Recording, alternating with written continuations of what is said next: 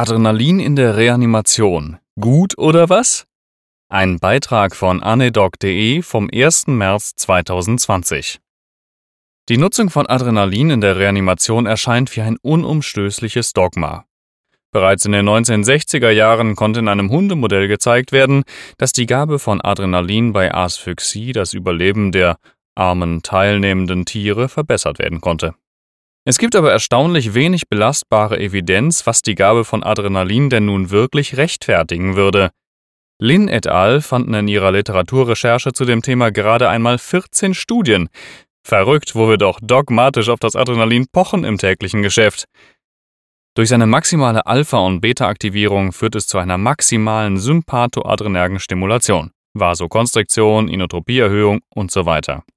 Es wird in den Leitlinien zur Herz-Lungen-Wiederbelebung sowohl für die Kammerflimmer als auch die Asystolie-PEA-Gruppe als First-Line-Medikament empfohlen.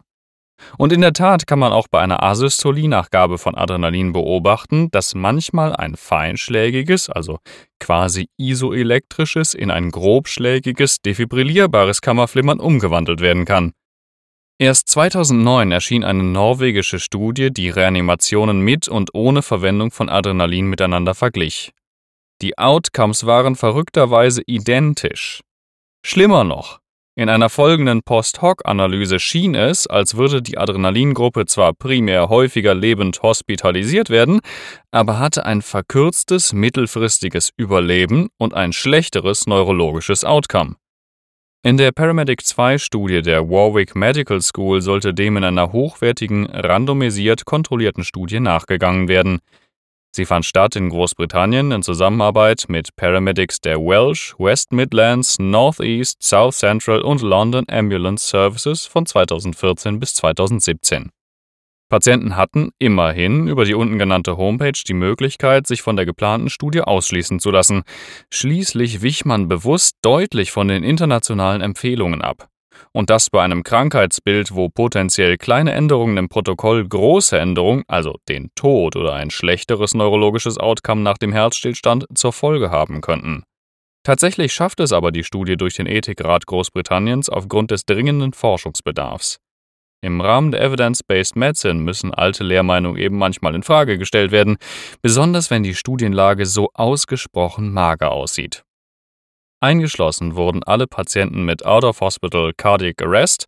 Ausschlusskriterien waren lediglich Schwangere, Patienten mit Asthma und lebensbedrohlicher Asphyxie, weil dort Adrenalin als klar vorteilhaft angesehen wurde. Die rekrutierte Population umfasste schließlich 8016 Patienten. 4015 in der Adrenalin- und 3999 in der Placebo-Gruppe. Primäres Outcome war das 30-Tage-Überleben, sekundäre Outcomes ein Verlassen des Krankenhauses und ein neurologisch intakter Status. In der Tat konnte in der Adrenalingruppe eine größere Menge Patienten gerettet werden, soweit man das mit Überleben gleichsetzt. 3,2 versus 2,4 Prozent in der Placebo-Gruppe. Allerdings hatten von diesen Überlebenden mehr Menschen deutliche neurologische Einschränkungen, modifizierte Rankin Scale von 4 bis 5, das heißt bettlägerig auf kontinuierliche Pflege angewiesen, nicht fähig, das Leben selbstständig weiterzuleben. Hier war das Verhältnis der Adrenalin-Receiver 31 versus 17,8 Prozent. Welche Konsequenz diese Ergebnisse auf die Leitlinien des ILCOR und der nationalen Gesellschaften haben wird, bleibt abzuwarten.